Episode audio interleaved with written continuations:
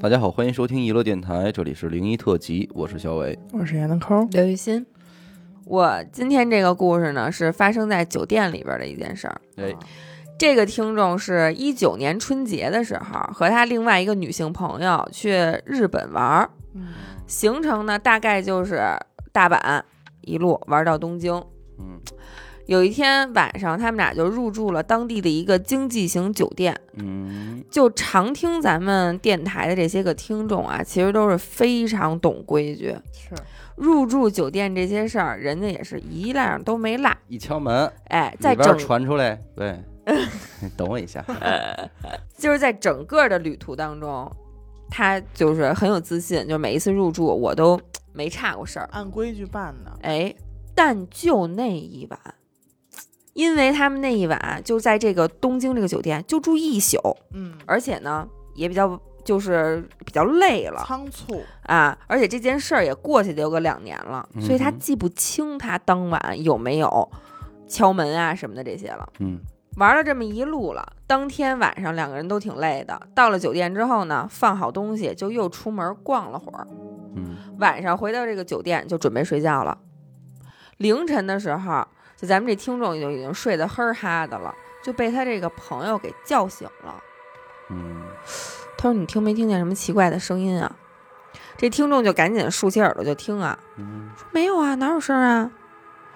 你你他那个朋友说说，嗯，不不不，有我听见有人说话，说说我有点害怕，说你先别睡了，嗯因为当时听众整个人啊还是那种忽然被叫醒了，就状态还很懵，嗯脑子也懵懵的，就没想明白呢。迷的，但是就这么一两分钟的时间，他看他这个朋友神情非常紧张，听众自己也有点害怕了。这一下呢，就算是清醒过来了。这一醒过来才反应来，他这个朋友应该是感觉到点什么事儿了，因为这个朋友也平时也是有点灵异体质，嗯，也遇到些个灵异事件。嗯，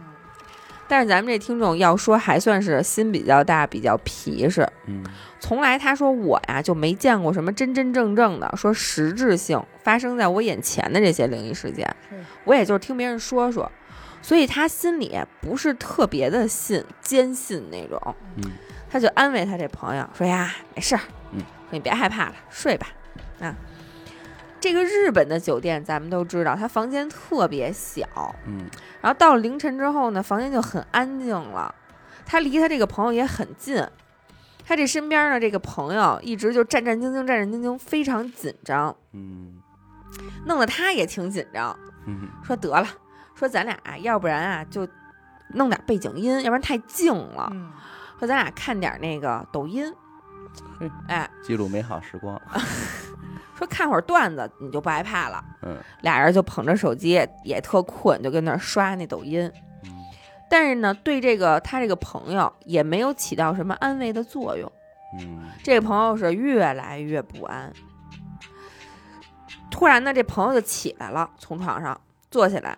然后就去从这个行李箱里头把他们之前在大阪这个寺庙里边买的那些玉手，嗯，也就是日本寺庙里头请出来一种类似于护身符的东西，嗯，从行李箱里头全翻出来了。哦因为当时他们买这些东西啊，是为了想回国送给朋友，嗯所以买了很多，大概几十个。嗯他这个朋友就把这些玉手全部平铺在了自己的被子上。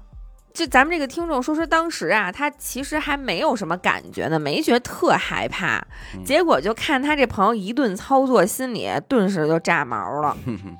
然后这个朋友把这些都铺好了之后，就又回到床上躺着了，说：“你知道我听见什么了吗？”嗯那听众说：“我现在你可别说，是啊，说你要现在跟我说，估计咱俩今儿晚上谁也别别别睡了，这屋咱俩住不了了，嗯，黑天半夜的也不知道能不能换房，所以你也别告诉我了。”就生生把自己这好奇心给遏制住了。嗯然后听众就对着躺着就对着天花板呗，嗯就心里就念叨说：“行了啊，别闹了，嗯我们就住这一晚，明天我们就走。”说你别闹了啊，别闹了。嗯然后迷迷瞪瞪的也挺害怕，反正战战兢兢呢也就睡着了。嗯虽然说睡得不怎么踏实吧，但是这一宿倒是也没再发生什么别的事儿。嗯这第二天白天，他们俩起床以后，正跟那儿收拾收拾行李呢，听众就又想起昨天晚上那事儿了，啊呃问他说：“你昨天晚上听着什么了嗯，天亮了，胆儿也天大啊？”了。天啊，呃，天亮了，好奇心也上来了，好人上来了。他这个朋友啊，日常就喜欢追那个日本动漫番，嗯，啊，能听懂一部分日语。啊